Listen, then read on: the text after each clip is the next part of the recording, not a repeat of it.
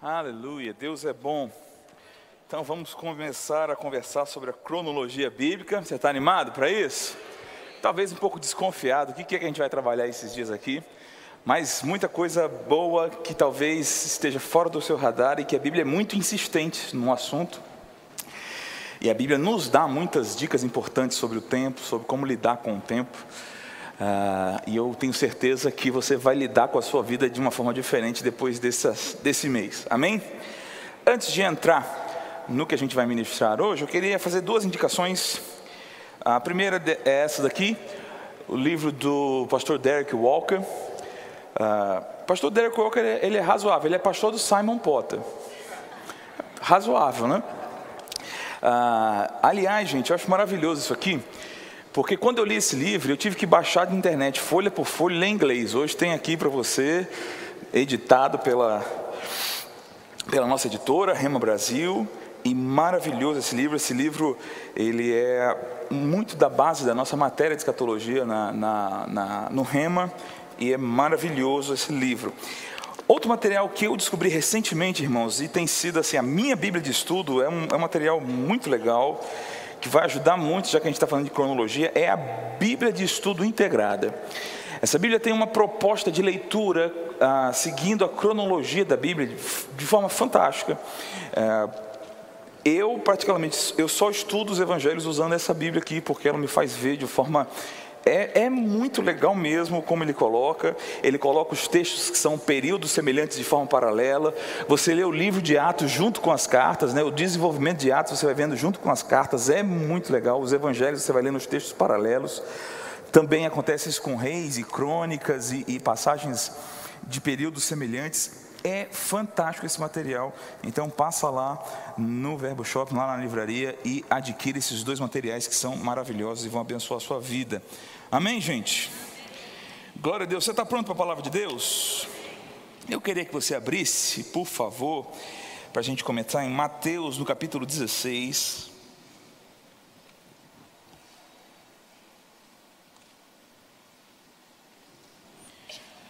A partir do versículo 1. Ah, eu não sei se você já reparou, Muitas vezes a gente costuma simplesmente ignorar essas informações que a Bíblia nos dá. Mas você já reparou que, por exemplo, todas, todas, sem exceção, todas as profecias bíblicas são datadas? Alô? Você já reparou isso? Todos os profetas da Bíblia, eles fazem questão de dizer quando foi que eles estavam profetizando. Amém, irmãos? Ah, quando os evangelistas começam os seus, os seus livros, eles fazem questão de demarcar qual período histórico eles estavam falando.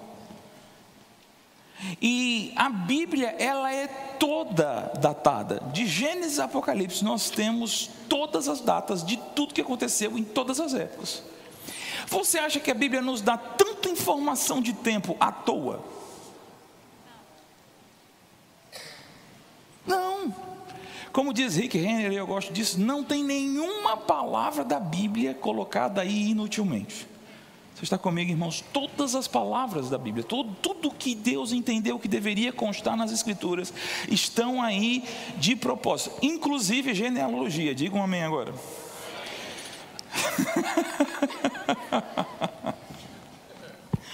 Eu lembro quando eu fazia um rema, um irmão que fazia rema comigo chegou para mim e falou assim: Quem é o tio avô de não sei quem? Eu não sabia nem quem era o personagem que tinha um tio avô. Aí eu disse, irmão, não faço ideia. Aí ele disse outro nome que eu tenho certeza que eu nunca tinha ouvido na minha vida até aquele dia, e eu não lembro de ter visto de novo desde aquele dia o nome que ele falou. Aí eu fiquei assim, é mesmo? Aí ele disse, é irmão, genealogia do tal. Aí eu, irmão, não sou muito de ler genealogia. Ele disse, tem muita revelação lá, irmão. Aí eu disse: deve ter, mas eu não alcancei. mas, irmãos, de fato, nenhum texto da Bíblia está aí inutilmente. Amém? Essas datações eu não quero que você decore, né? não estou sugerindo aqui que você vai decorar todas as datas, mas a Bíblia ela é toda dividida em períodos históricos e isso não é à toa, isso traz uma revelação para nós. Eu quero te mostrar alguns textos que mostram como a Bíblia é insistente em você tomar conta do tempo, tanto o seu como o que está passando à sua volta. Olha só, Mateus capítulo 16, a partir do versículo 1 diz assim: Os saduceus, os fariseus e os saduceus, se aproximaram de Jesus e tentando ou colocando-o à prova, só para te avisar, eu estou lendo na nova Almeida atualizada, um texto maravilhoso. Aproximaram-se de Jesus e, tentando-o, pediram que lhes mostrasse um sinal vindo do céu.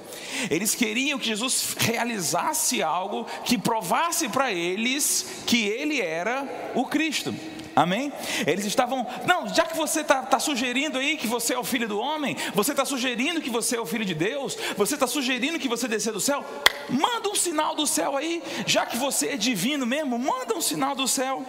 Aí Jesus responde a essa provocação da seguinte forma: Mas Jesus respondeu: Chegada a tarde, vocês dizem teremos tempo bom, porque o céu está avermelhado.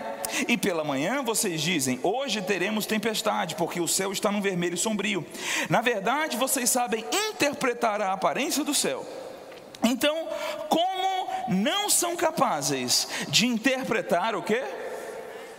Os sinais dos tempos. Uma geração perversa e adúltera pede um sinal, mas nenhum sinal lhe será dado, senão o de Jonas. E deixando-os, Jesus se retirou. Então Jesus está respondendo: vocês estão querendo que eu dê um sinal e não param para pensar quão óbvios são os sinais que o tempo está dando para vocês e vocês não veem. Supostamente, saduceus e fariseus, eles conheciam bem o Velho Testamento, eles conheciam o que as profecias diziam, e supostamente estava óbvio para ele, para eles no tempo que era chegado. Para começar, naquela época estava se cumprindo a profecia das 70 semanas de Daniel. Era só fazer as contas. E eles tinham essas contas, mas eles não identificavam os períodos dos tempos. E Jesus diz: Vocês não creem em mim, não estão acreditando em mim, porque vocês não sabem identificar os sinais dos tempos. Jesus chega a dizer para a geração que o viu, que eles não perceberam o dia da visitação. Você está comigo, irmãos? Não sei se você percebe, mas isso é uma marcação de tempo. Olha, vocês não estão percebendo que chegou o dia de vocês serem visitados, e porque chegou o dia de ser visitado, e vocês não perceberam o tempo, isso está agora oculto aos vossos olhos, porque não identificaram o tempo, os fariseus, os saduceus, as autoridades de Israel perderam a chance da sua visitação. Amém, irmãos? Olha o que diz o livro de Efésios, capítulo 4. Nós conhecemos bem o que diz a partir do versículo 17, mas eu quero ler com você Efésios 4, 14 ao 16. Você achou? Diz assim. Assim que eu consegui colocar água aqui.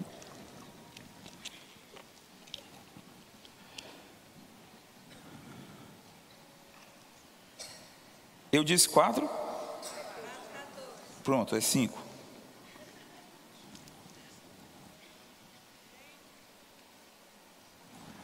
Amém? Por isso é que o Velho Testamento já dizia: desperte você que está dormindo, levante-se dentre os mortos e Cristo o iluminará. Portanto, tenham cuidado com a maneira como vocês vivam, vivem e vivam não como tolos, mas como sábios. Irmão, você prefere viver como tolo ou como sábio? Como é que eu faço para viver como sábio? Como? O que, que diz o próximo versículo aí? Remindo, cuidando, prestando atenção no tempo, porque os dias são maus. Eu preciso cuidar em como eu vivo a minha vida, eu preciso cuidar em como eu administro o meu tempo. Eu preciso entender que eu não estou aqui à toa. O tempo que está sendo perdido é um tempo que não vai voltar, como qualquer a, a, a, palestrante motivacional diria. A moeda mais valiosa que nós temos é o tempo. Mas, irmãos, mais do que isso, a Bíblia está dizendo que andar com sabedoria e andar em tolice tem a ver com como você presta atenção no tempo à sua volta.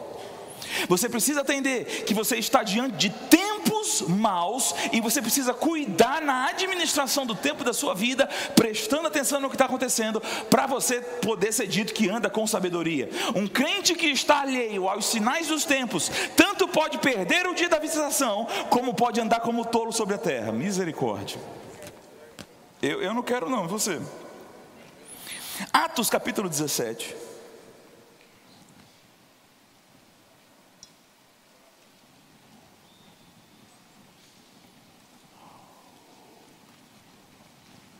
O apóstolo Paulo está em Atenas pregando para os gregos. O templo da sabedoria, o Areópago, o lugar onde nasceu a filosofia, onde a filosofia do mundo antigo era desenvolvida. O lugar dos sábios, e ele está pregando naquele lugar. E dentre o que ele vai dizer, falando sobre como Deus criou todas as coisas, ele diz algo interessante no versículo 26 de Atos 17. Todos acharam? De um só homem fez todas as nações para habitarem sobre a face da terra, havendo fixado os tempos previamente estabelecidos e os limites da sua habitação para buscarem a Deus, se porventura tateando o possam achar, ainda que não esteja longe de cada um de nós. O apóstolo Paulo está combatendo muito da idolatria e da falsa sabedoria dos gregos, e ele está mostrando como Deus é e como Deus está acima de todas as coisas e como Deus é soberano sobre todas as coisas. Ele está dizendo: olha, vocês querem saber, vocês ficam se perguntando de onde nós viemos? Pois bem, Deus criou um homem e desse um homem Deus criou todas as nações, e Deus determinou o tempo que a gente vai ficar aqui. Já parou para pensar isso, irmãos? Que a vida aqui não é para sempre. Deus determinou quando a gente chegava e Deus determinou, Ele estabeleceu previamente o limite da nossa habitação aqui. Deus estabeleceu o dia que começar e Deus estabeleceu o dia de acabar. Outro aspecto importante de entender os aspectos do tempo, entender a cronologia, porque nós passamos a ver o quão soberano Deus é de verdade. Está aí uma doutrina sobre Deus, está aí um atributo de Deus que tem sido muito ignorado nos nossos dias. O fato de que o nosso Deus é o soberano que governa todas as coisas e tudo está, todas as coisas estão nuas e patentes diante dos seus olhos, dele nada escapa. Amém, irmãos? Deus está conduzindo todas as coisas e elas vão acontecer exatamente como ela quer. Isso não quer dizer que Deus está decidindo pelas pessoas, mas a capacidade de decidir das pessoas é porque Deus quis quis que elas pudessem decidir. E Deus estabeleceu os tempos, Deus estabeleceu os períodos, Deus estabeleceu todas as coisas. Às vezes eu vejo um pouco, irmãos, a gente se achando um pouco Deus, achando que vai mudar, né? as datas, vai mudar os tempos. Mas Deus estabeleceu o tempo da nossa habitação sobre a terra. E algumas, alguns meses atrás eu preguei aqui sobre o poder da oração, que a oração pode mudar, alterar e confirmar, alter, adaptar e mudar o seu futuro. Mas isso não quer dizer que você vai mexer no relógio de Deus, não. Ele estabeleceu isso, está na sua soberania, irmãos, e ninguém pode brincar com isso. Aliás, o profeta Isaías já dizia, falando e, e, e, mostrando a inutilidade da idolatria que os judeus haviam se metido, ele diz: Como é que vocês adoram madeira? Como é que vocês adoram pedra? Vocês não sabem, não, que não há outro Deus como eu, desde a antiguidade eu anuncio o fim antes que as coisas comecem. Olha como é que Deus trabalha. Deus está tão sobre o tempo que ele trabalha assim. Primeiro ele diz como é que acaba. Aí ele começa. Você está comigo? Outro texto, só para você ver como tem bastante coisa. Salmo 90.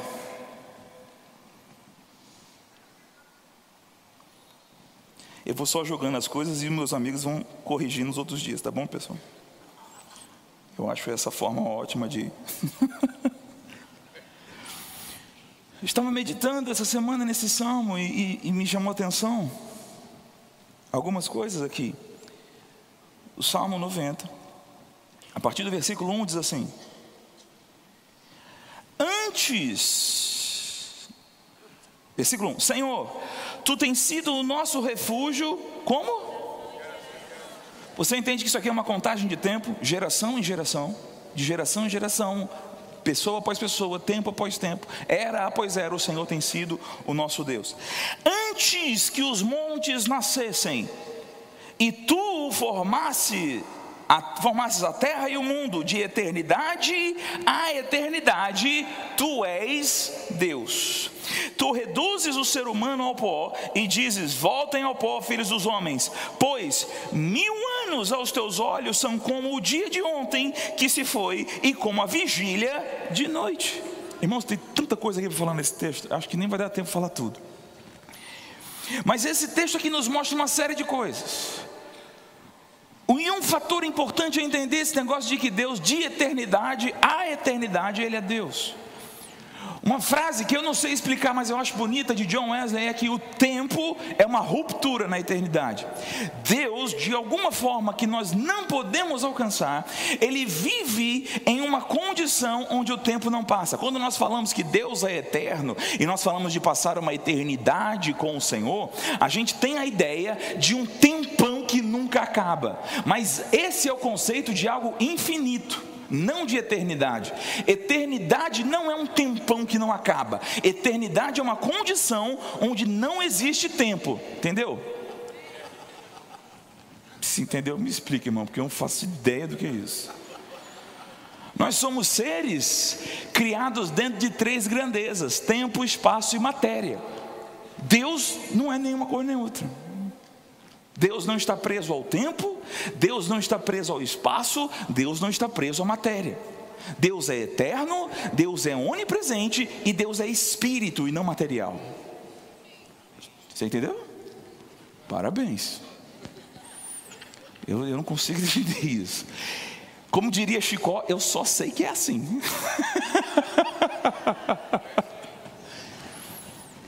Amém, irmãos? Por isso que a gente sempre dificuldade para entender esse negócio de que Deus não sabia. Quando a gente diz Deus sabia, por mais que Deus tenha uma visão prévia, a gente está colocando ou submetendo Deus ao tempo. Mas o, o eternidade nunca sabe antes, eternidade sabe agora. Entendeu?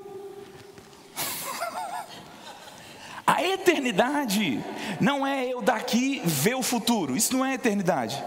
A eternidade é um eterno agora. Deus está no futuro quando? Agora. Deus não está vendo o futuro. Futuro para Deus é agora. Compreendeu? Faço ideia. Mas é, uma questão lógica e filosófica, mas é assim que funciona. Eu fui até estudar Albert Einstein e, e, e a física, a lei da relatividade, para tentar entender esse negócio do tempo, irmãos. Mas aí eu não entendi, entendi nem, a, nem a lei da relatividade, aí eu desisti. Agora, uma coisa importante você entender é isso, que o tempo, ele é uma criação de Deus. Quando nós lemos Gênesis capítulo 1, versículo 1, nós lemos. Como é que diz lá? Gênesis capítulo 1, versículo 1, gente. Como é que diz lá?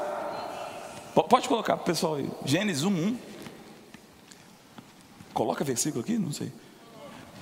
Gênesis capítulo 1, versículo. Que, como é que diz aí? No princípio, o que? Criou Deus os céus e a terra. Qual foi a primeira coisa que Deus criou, gente? Primeira coisa que Deus criou foi o princípio. Que isso não existia. Princípio é o começo da existência do tempo. Amém, irmãos? Então não existia esse Deus vivia num estado de eternidade. Mas então começa alguma coisa. Deus começa a contar o tempo. E a contagem do tempo é importante por quê? Porque ela começa a mostrar a atuação criativa de Deus. No princípio, Deus passou a criar. Deus era Deus antes do princípio antes de criar qualquer coisa. Deus é Deus independente de qualquer coisa que existe, irmãos. Deus é Deus independente de qualquer coisa que ele faça. Deus não precisa provar que é Deus. Mas quando o tempo começou a existir e Deus começou a criar, o conhecimento a respeito de Deus se tornou possível.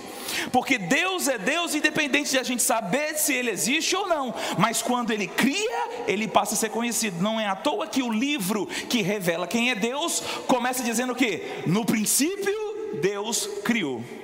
E esse livro, ele nem se preocupa em provar a existência de Deus, ele só fala o que Deus faz. E quando ele fala o que Deus faz, eu passo a conhecer Deus. Então a história, irmãos, entender a história, entender a passagem de tempo, é estudar sobre Deus, porque Deus inventou a história, Deus inventou o tempo, e a partir do tempo ele começou a interagir com a humanidade. Oh, aleluia!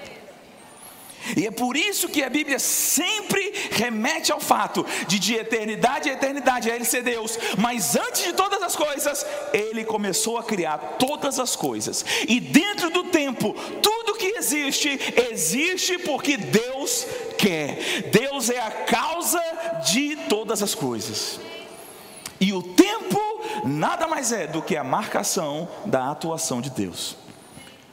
A história nada mais é do que uma forma de Deus se revelar. Deus se revelou em Cristo, Deus se revelou na humanidade, mas Deus também se revela através da história. E aqui está o salmista, olhando as coisas que Deus criou no tempo e reconhecendo a divindade de Deus. Por isso que Romanos capítulo 1 diz que o homem é indesculpável, quando ele não glorifica a Deus. Por quê? Porque Deus, ao criar coisas ao longo do tempo, foi dando o testemunho de si mesmo. E o homem não conheceu Deus, mesmo Deus tendo se revelado de forma tão evidente. E foi preciso a loucura da pregação, porque os homens não entenderam a Deus na sua sabedoria. Então, na sabedoria de Deus revelada no tempo, os homens falharam. Então, foi preciso a loucura de Deus se tornar homem e morrer, para que os homens fossem salvos. Amém, irmãos? Tudo bem com você?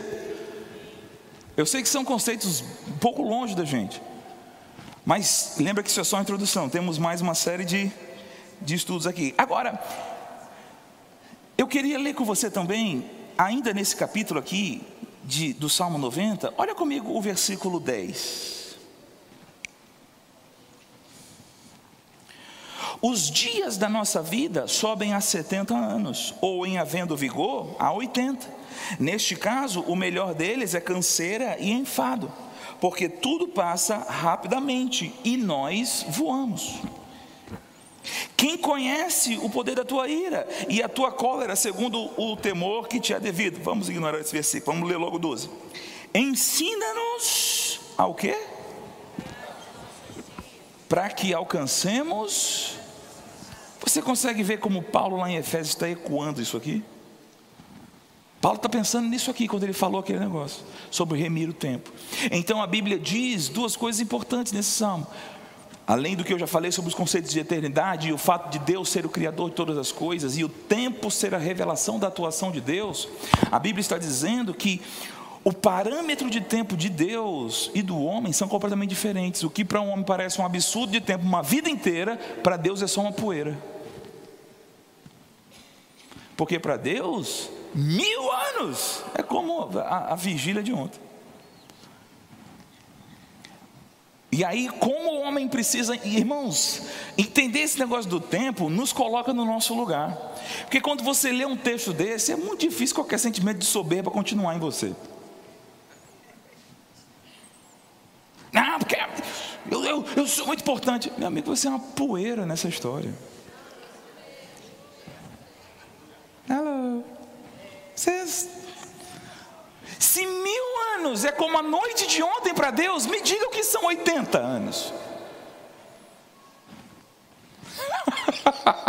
Hello. Me ama ainda não? Então, Agora, nós temos aqui também uma, uma evidência muito interessante de uma possível forma de olhar as coisas. Porque, como eu disse, a Bíblia vai datando coisas. Vá comigo, por favor, lá para Hebreus. Aliás, antes de Hebreus, 2 Pedro capítulo 3. 2 Pedro 3.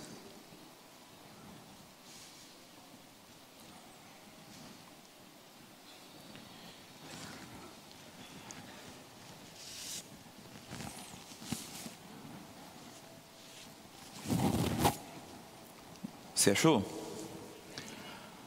Olha o versículo 3, gente. Antes de tudo, saibam que quando? Nos últimos dias. Então, estudamos cronologia para aprender a discernir os tempos, e a Bíblia dá um monte de dica do que vai acontecer nos últimos dias. Para quê? Para que quando esses dias chegarem, a gente possa discernir se são ou não os últimos dias. Aí diz: nos últimos dias virão escarnecedores com as suas zombarias, andando segundo as suas próprias paixões. Nem dá para trabalhar, irmãos, cada uma dessas palavras aqui. Mas olha só, olhe o que os escarnecedores vão dizer nos últimos dias, e dizendo: onde está a promessa da sua vinda? Porque desde que os pais morreram, todas as coisas permanecem como desde o princípio da criação. Quantas vezes eu já ouvi crentes, irmãos, crentes, quando alguém fala assim, não, nós estamos nos últimos dias. Aí o crente vai, ah, desde que eu era criança eu escuto isso. Aí você pergunta para quem está falando essa bobagem: quantos anos você tem? Diz 40. Queridão, os últimos dias começaram há dois mil anos atrás e tu está achando que 40 anos é alguma coisa na contagem? Mas a Bíblia diz que nos últimos dias as pessoas vão questionar se Jesus está voltando mesmo. E vão dizer: não, tudo é, tudo sempre aconteceu. Não, esse negócio aí não é novo, não, já teve. Esse tipo de movimento já teve. E vão ficar procurando coincidências na história para dizer que as coisas estão exatamente como sempre foram. Não tem nada mudando. Isso é conversa de escarnecedor dos últimos dias. Alô? Agora, versículo 5: Acontece que de propósito esquecem que os céus existem desde muito tempo e que a terra surgiu da água e através da água pela palavra de Deus, e com base nesta palavra, também o mundo daquele tempo foi destruído, afogado em água.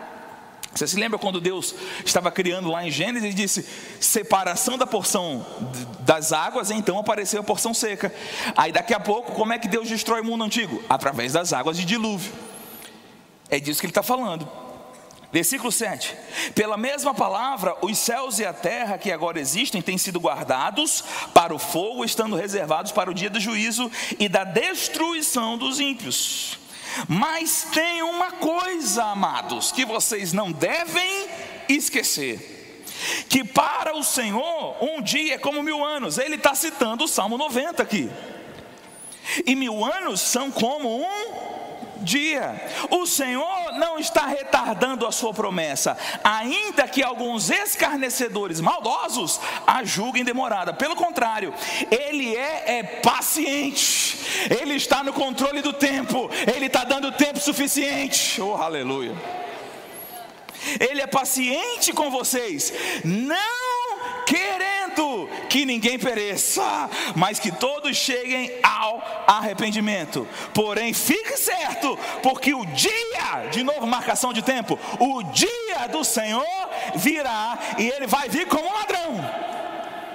Aleluia, que coisa maravilhosa, irmão. Porque, como nos últimos dias, o pessoal vai começar a dizer que ele não vai vir coisa nenhuma, serão pegos como um ladrão. Por quê? Porque ele determinou os tempos e as épocas. Agora, o relógio dele não é o nosso. Mas nós vemos repetidamente esse conceito. Um dia para Deus é como mil anos. E eu queria colocar o primeiro slide. Eu queria te apresentar um negócio. Enquanto ele vai coloca o primeiro slide, abra comigo em Hebreus capítulo 4.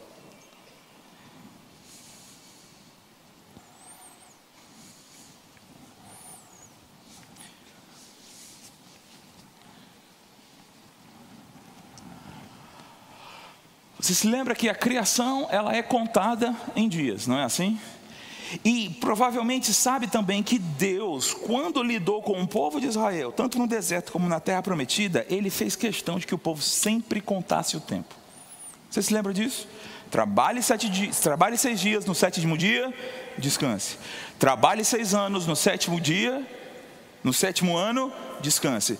Trabalhe seis semanas de anos e no sétimo dia, no, na, na, na sétima semana, vai ter um ano de descanso que é o ano do jubileu. Amém. Aí Daniel, o anjo aparece para Daniel e fala assim: 70 semanas estão destinadas para a sua cidade. Amém, irmãos? Deus sempre lidou com o povo de Israel no Velho Testamento através de marcação do tempo. Eles sempre tinham que contar o tempo. Agora, olha isso aqui. Versículo 1 de Hebreus 4. Portanto, visto que nos foi deixada a promessa de entrar aonde? De entrar no descanso de Deus, tenhamos cuidado de não parecer que algum de vocês deixou de alcançá-la porque também a nós foram anunciadas as boas novas, exatamente como aconteceu a eles. A eles quem? Ao povo no Velho Testamento, ao povo no deserto. Eles ouviram as boas novas, eram para ter entrado no descanso, mas eles não entraram, por quê? Porque não receberam a palavra. Então Paulo está dando um alerta que assim como, mesmo o povo tendo sendo escolhido para sair do Egito e entrar na terra prometida, de fato eles saíram pelo poder de Deus à terra prometida, mas eles não conseguiram entrar no descanso. Por quê? Porque no período da perseverança, eles não ouviram a palavra e fracassaram. Amém?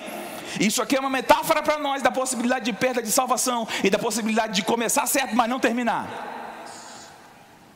Mas sabe que coisa engraçada, irmãos? A palavra traduzida por descanso aqui é a palavra grega e também que vem do hebraico Shabat, que quer dizer sábado. E olha como essa versão traduz, por exemplo, o versículo ah, 7. Pula comigo para o 7. De novo determina, certo dia hoje, falando por Davi muito tempo depois, segundo antes tinha sido declarado, hoje se ouviram a, se ouvirem a sua voz, o que, que é para fazer?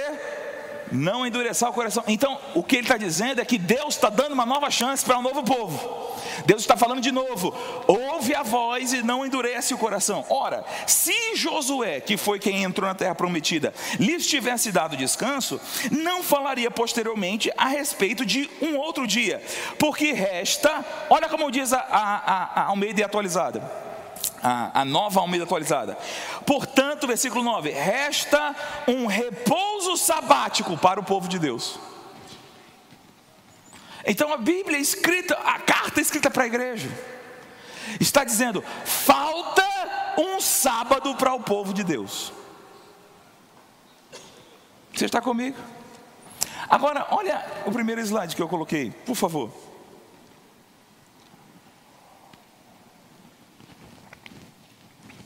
É quase isso. Isso.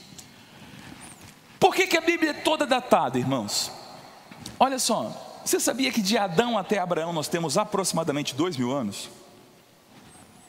E por favor, preste atenção na palavra aproximadamente, porque ela é muito importante. Aproximadamente dois mil anos. De Abraão até Cristo nós temos novamente aproximadamente dois mil anos. Você está comigo? A gente está em que ano? Dois mil do quê? Dois mil do nascimento de quem? Uhum. Aproximadamente dois mil anos. Você está comigo? E a Bíblia diz que falta um sábado. Mas a Bíblia também diz que quando Cristo vier, Ele vai estabelecer um milênio de reino de justiça, paz e alegria. Discernindo o tempo, porque os dias são maus. Agora, por favor, eu disse aproximadamente, pare de fazer conta. Porque ninguém sabe, nem o dia, nem a hora. mas podemos discernir o tempo e saber que está próximo. Você está comigo, irmãos? Tem que estar próximo, discernindo o tempo, porque os dias são maus. Então eu preciso ter cuidado, eu preciso prestar atenção em como estão as coisas, porque está óbvio que o tempo está passando. Daniel, no capítulo 2, falando com Nabucodonosor, Daniel diz algo muito interessante. Deus, aliás, a palavra Daniel, ela tem a ver com isso, o Senhor como juiz, ou que determina o tempo, determina as coisas. E Daniel diz abertamente: Ele, Deus, é quem muda, ou é quem tem o direito de manipular os tempos e as estações. E as palavras traduzidas por tempos e estações são as referências hebraicas para as palavras gregas que nós conhecemos como cronos e kairos. Né? Cronos, eu acredito que a maioria saiba que é o tempo cronológico, é o tempo que está passando para todo mundo. E Kairos, infelizmente, se popularizou, que é o tempo de Deus. Mas Kairos, na verdade, a palavra Kairos não quer dizer o tempo de Deus. A palavra Kairos quer dizer qualquer período específico. Por exemplo, o tempo que você passou na faculdade. Foi o seu Kairos da faculdade. Você está comigo, irmãos? Eu e minha esposa estamos morando em Campina Grande, já moramos em Belo Horizonte, já moramos no Rio de Janeiro. Cada período desse foi um Kairos na nossa vida. Amém? Então, a Bíblia diz que Deus ele está controlando tanto o tempo cronológico como as estações de cada pessoa. Amém? Mas é interessante quando, quando nós olhamos o tempo cronológico, nós vamos vendo que Deus ele foi dando marcações e pontuando coisas. Próximo slide, querido. Eu não sei se você sabe, mas a Bíblia, por exemplo, ela é marcada essencialmente por quatro eventos. E a ideia aqui é a gente identificar quando é que a gente está na história, certo? Ah, eu queria entender a Bíblia. Se você entender isso aqui, se você entender esse gráfico, você vai ter condição de ler a Bíblia toda sem se confundir. Você está comigo, irmãos? Se todo crente, ao pegar a sua Bíblia, aonde fosse, tivesse em mente esse gráfico, e eu estou feliz de estar podendo pregar hoje, porque isso aqui ecoa pelo ministério todo, todo mundo vai ver esse gráfico maravilhoso. A Bíblia inteira, ela está dividida em quatro momentos que são momentos históricos, quatro eventos que aconteceram ou acontecerão na história. São eles: a criação, a queda, a redenção e a glorificação. Amém, irmãos? Esse é o plano de Deus para a humanidade, isso é a revelação bíblica. Cada um desses quatro pontos está centralizado na figura de Jesus Cristo. O apóstolo João diz: sem Ele, nada do que foi feito se fez. Ele é antes de todas as coisas e é nele que tudo subsiste. O que ele está falando? A criação está centralizada em Jesus. Amém, irmãos? Foi por não receber a palavra de Deus que o homem caiu e pecou. Jesus é a palavra que se fez carne. Amém, irmãos? E assim que o homem pecou, surgiu a primeira profecia a respeito de Jesus. Disse ele à serpente: Porém, inimizade entre ti e a mulher, entre a sua descendência e o seu descendente. Você vai ferir o calcanhar, mas ele vai esmagar a sua cabeça.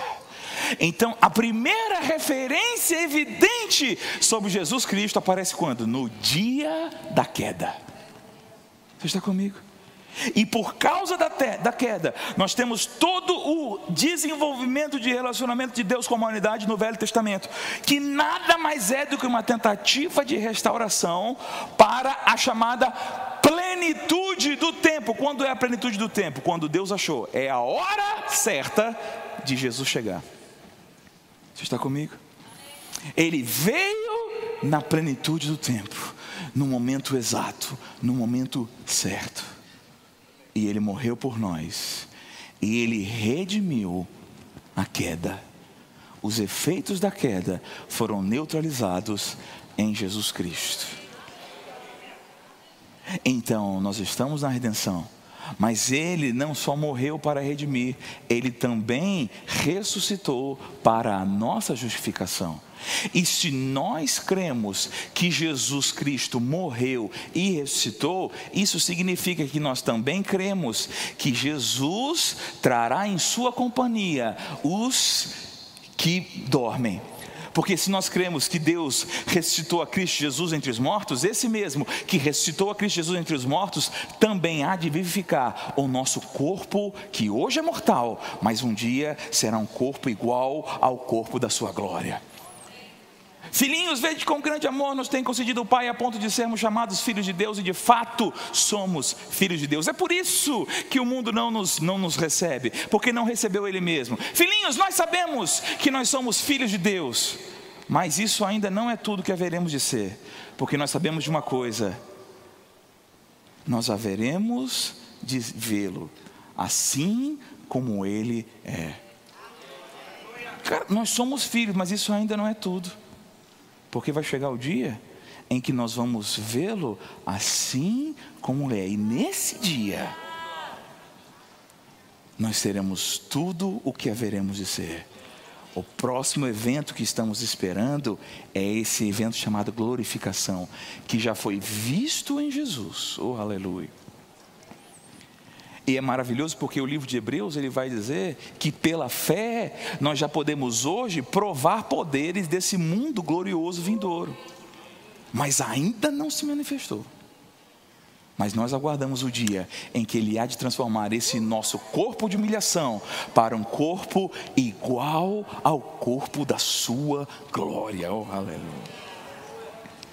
Tem mais um slide que eu quero compartilhar com você. De novo, eu estou só introduzindo os meus amigos e irmãos que vão me suceder vão explicar isso tudo para vocês.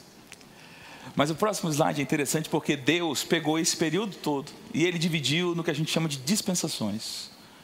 E perdoe pelas más divisões das sílabas. O que são dispensações? Eu vou te explicar isso da forma mais clara. A palavra dispensação vem da palavra grega oikonomos, essa palavra é vastamente usada no Novo Testamento. Mas a ideia dela também está muito bem desenvolvida no Velho Testamento. O economos é economia, administração. Então Deus pegou esse período chamado de tempo e ele administrou esse período. Isso quer dizer dispensação. Está comigo, irmãos? Eu vou te mostrar como, por exemplo, as dispensações mudam e isso é muito evidente. De Gênesis capítulo 1 ao capítulo 11, nós temos aproximadamente dois mil anos de história. E nós temos Deus lidando com a humanidade de uma forma geral. Mas a partir do capítulo 12, Deus escolhe um homem por meio de quem ele vai tratar especificamente. Esse homem é Abraão. E a partir do capítulo 12 até o final do Velho Testamento, Deus está sempre olhando especificamente para o povo de Israel, os descendentes de Abraão. Então Deus passou dois mil anos falando com a humanidade de forma geral, e depois passou mais dois mil anos falando com a humanidade, com especificamente o povo de Israel. Mas quando chega o Novo Testamento, o apóstolo Paulo diz assim: ó, porque de ambos os povos, gentios e judeus, fez um, selando a paz e destruindo a parede da inimizade. E agora ele lida com um povo chamado igreja, que é o seu representante legítimo sobre a terra. Então, Deus muda, gente, de forma alguma, mas a forma dele tratar a humanidade mudou ao longo do tempo, não por causa de Deus, por causa da humanidade. Então, nós vemos na, nas Escrituras sete dispensações claramente desenvolvidas. Então, nós temos ali a eternidade, chamada de eternidade passada. Eu não gosto dessa expressão porque eternidade não passa, mas tudo bem. As pessoas chamam de eternidade passada. Então, nós temos o que chamaríamos de primeira dispensação, que foi a inocência, que é o homem lá no Éden. Um homem inocente, não tinha pecado. A partir do momento que o homem peca, ele se torna agora consciente do seu pecado. Amém, gente? Depois que o pecado chega a condições absurdas, vem o dilúvio e Deus recomeça tudo através da família de Noé, mas Deus agora estabelece governo sobre através da família de Noé. Então, chegamos à dispensão do governo. Passa um tempo e Deus acha um homem chamado Abraão. E Deus fala para Abraão: sai da tua terra e da tua parentela. Aí Deus fala assim: abençoarei os que te abençoarem, você, o seu galardão será sob modo grande. É, é, eu serei o seu protetor, eu vou te enriquecer, eu vou engrandecer o seu nome, e a maior promessa da Bíblia: em ti serão benditas todas as famílias da terra. Essa promessa é tão grande que o Gálatas diz que isso é o pré-anúncio do Evangelho de Jesus Cristo. Então nós entramos na dispensação da promessa de Deus. O que, que está acontecendo? Deus foi dispensando a humanidade, gradu a humanidade estava na inocência, pecou, a distância se tornou absurda. Então, gradualmente, Deus vai dispensando coisas novas até que a humanidade chegue na condição de poder voltar para Deus. Você está comigo, irmãos? Então veio a promessa, depois da promessa, mais especificamente para o povo de Israel, veio o período da lei, e depois do período da lei veio o que nós vivemos hoje, que é a dispensação da graça. Uma coisa importante entender é que Deus sempre foi gracioso, mas a humanidade não estava em condições de desfrutar da graça enquanto Cristo não viesse. Mas uma vez que Cristo veio e nós fomos redimidos, e Ele veio e nos redimiu de graça, agora nós desfrutamos a abundância da graça e o dom da justiça. Esse período de graça será finalizado com um período terrível, como jamais houve um período como esse, que é a chamada tribulação. Que alguns dos meus amigos vai falar sobre ela aqui eu vou deixar você no suspense. E depois disso, nós entramos no chamado milênio. O que é o milênio? É a última dispensação da humanidade sobre a terra. É o período onde Cristo estará reinando com os homens sobre a terra. Ele será o estandarte das nações. Ah, não se fará mal algum no monte do Senhor, porque a glória e o conhecimento do Senhor cobrirá toda a terra como as águas cobrem o mar. Você está comigo? Disso, a gente entra na eternidade de novo. Então, talvez agora você tenha entendido o que significa que o tempo é uma interrupção na eternidade. Amém, irmãos? Então, aqui conseguimos olhar um pouco o que é a cronologia bíblica e como a Bíblia mostra que tudo se desenvolve ao longo do tempo. E eu acredito que eu consegui convencer você a prestar atenção no tempo que você está vivendo. Você foi abençoado essa manhã? Você pode ficar de pé, eu quero orar por você.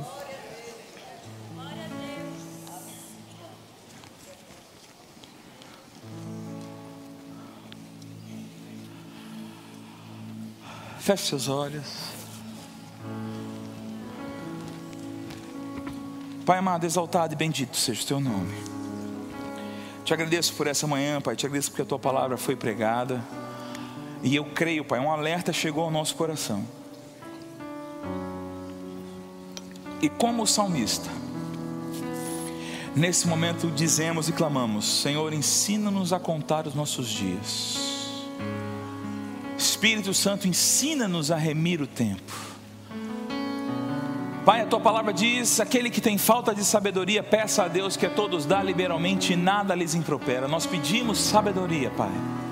E a tua palavra mostra que a sabedoria está diretamente ligada de como lidamos com o tempo que temos. No nome de Jesus oramos, ó Pai, para que essa palavra caia em nosso coração e sejamos alertados. Espírito Santo coopera com a palavra, confirma essa palavra em nosso coração, nos ilumina. Hoje decidimos nos levantar de entre os mortos, de sair do sono, de sair da letargia e ficar atentos para o que o Senhor está fazendo nesses últimos dias. Os sinais estão claros. Mas muitas vezes o povo está confuso. O Espírito Santo nos ilumina do que de fato é sinal da proximidade e dos últimos dias, em nome de Jesus Cristo. Em nome de Jesus Cristo. Não queremos ser confundidos, ó Pai. Não queremos ser pegos pelo seu dia como um ladrão, pelo contrário, nós não estamos em trevas para que esse dia, como um ladrão, nos apanhe de surpresa. Nós somos da luz e Deus não nos destinou para a ira, mas para alcançar salvação mediante nosso Senhor Jesus Cristo. Cremos na tua salvação, cremos no teu resgate, cremos que a glorificação nos aguarda, Pai. No nome de Jesus Cristo. Ansiamos o dia que seremos unidos a Ti e glorificados com a glória que está sobre Ti. Oh, aleluia! Que dia glorioso será esse! Que dia glorioso! Nós te exaltamos e te bendizemos no nome de Jesus.